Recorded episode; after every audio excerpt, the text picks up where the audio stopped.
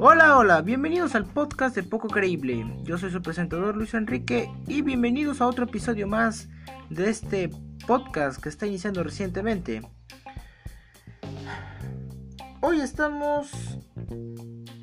¿Hoy qué día es? ¿Qué día es? Hoy estamos jueves 31 de octubre del 2019. Prácticamente sobrevivimos a otro fin del mundo. Bueno, muy bien. Como este es un podcast que exactamente no tiene propósito, últimamente me he dado cuenta porque eso de contar cuentos no creo que me haga dinero. Pero bueno, continuando con este podcast que creo que no lo voy a dejar y más bien es un pasatiempo para relajarme un poco, alejándome de las cosas de la escuela y algunos problemas que cada persona tiene en su vida, ¿no es cierto? He decidido pasar un tiempo discutiendo algunos temas que me interesan Quizás ustedes no, pero bueno, yo me divierto grabando este podcast. Espero que ustedes también, como yo, escuchándolo. Y muy bien, ¿de qué tema vas a hablar hoy día, Luis Enrique? Pues exactamente uno de mis superhéroes más favoritos de todos. Y espero que algunos también. Aunque algunos preferirán Superman, pero yo me quedo con Batman. El famoso Caballero de la Noche. Como todo el mundo sabe, Batman es originario de DC Comics. Es el superhéroe entrañable que porta el murciélago en su pecho y ese que tiene esa lucecita que se hace llamar la batiseñal. Y prácticamente todo empieza con Bat, Baticarro, Batiseñal, Baticueva, Batimayordomo, aunque ese se llama Alfred, así que creo que tiene algo diferente. Como todos sabemos, Batman fue creado por Bob Kane y Bill Finger, por propiedad de DC Comics. La historia es muy particular y muy curiosa de cómo fue creado Batman, ya que DC Comics, tras el gran éxito de Superman, le había rogado a Bob Kane que creara un superhéroe, alguien que los niños pudieran adorar como lo hacen con Superman. Entonces, le habían dejado solamente un fin de semana para crear a este superhéroe y presentarlo, si no estaría colgando los zapatos muy pronto. Bill Kane no sabía qué crear, entonces basándose en el prototipo de Superman, creó un nuevo superhéroe que portaba un traje rojo, alas de murciélago en los brazos y una soga colgante. Pero el modelo no le parecía tan tan extravagante como para que los niños lo disfruten. Entonces fue con su buen amigo Bill Finger, quien con su ayuda logró diseñar mejor al personaje, modificándolo al que vemos hoy en día el Caballero de la Noche, con las orejitas, con esos cachitos negros que tiene y esa boquita. Y todo mamado, pecho peludo, el gran Batman.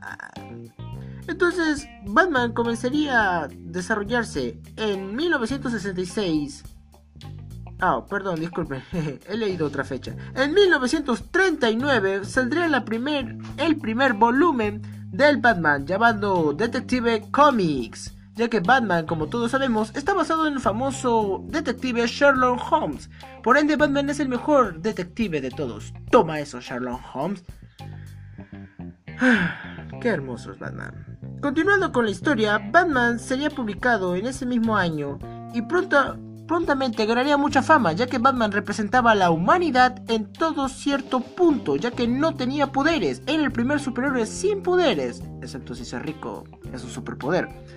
Batman llegaría a la cima muy pronto y como ya sabemos se comenzarían a crear los primeros supervillanos de Gran Batman. Y uno de los que más me gusta y es muy reciente en este año 2019, en octubre, es el famoso Joker, quien representa el momento que representa al objeto el caos, perdón, discúlpeme por esa palabra que no debe usar. El caos, el desorden, la locura, la demencia, lo cual es todo lo contrario a Batman, que es un objeto incontundente, un objeto del orden, la justicia, la seriedad, la increíble, se me, se me traba la lengua, perdónenme señores.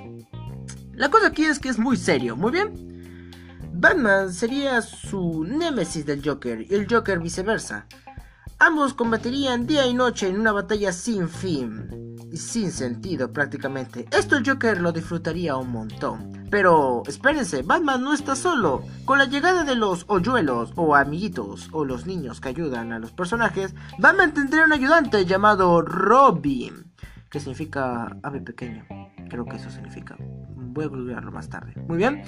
Entonces, Batman más adelante tendría su personaje, un personaje llamado Robin.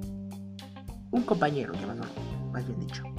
Robin sería el personaje entrañable, el compañero, el compinche de Batman, el amigo que siempre está junto a él. En todo momento ayudaría a Batman para vencer al malvado Joker y otros enemigos más.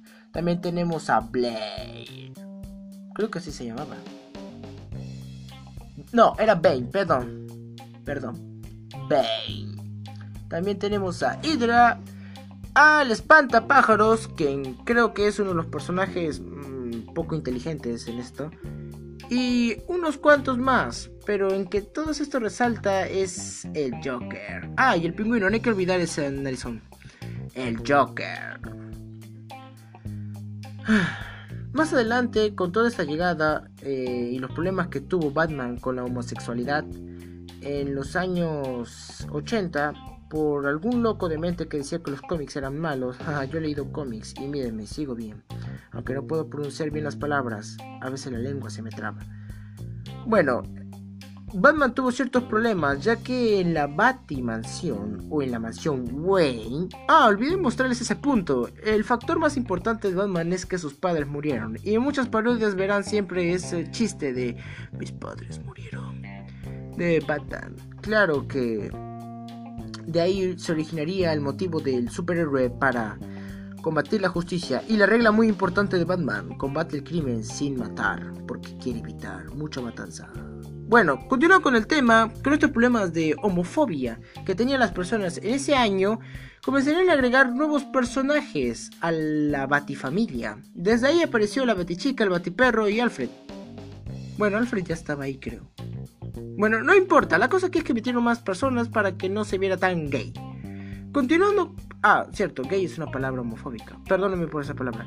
Para que no se vea tan... homosexual. Continuando con la historia, Batman comenzaría a ganar mucha fama y mucho dinero. La familia Wayne comenzaría a ganar. Pero en uno de los cómics creada por Alan Moore, que es uno de mis escritores favoritos, recalca muy bien la originalidad del Joker y creo que es muy buena la historia, aunque no tendrá un trasfondo que muestre algo más, tiene cierto carácter en mostrar directamente la historia de la demencia del Joker y su odio tan grande que le tiene a Batman por lo que le ha hecho en el rostro. O sea, miren su rostro, tiene una sonrisa macabra y tiene una cara blanca. Oh, vaya. A mí, sinceramente, me cansa cuando veo a los pandilleros o los esquete ladrones que se hacen llamar como apodos el Joker, sin saber que este personaje tiene un trasfondo más oscuro que eso, ya que es la misma locura lo que representa el Joker. Y sinceramente, si te vas a poner ese sobrenombre, creo que te queda muy grande, queridísimo estimado pandillero.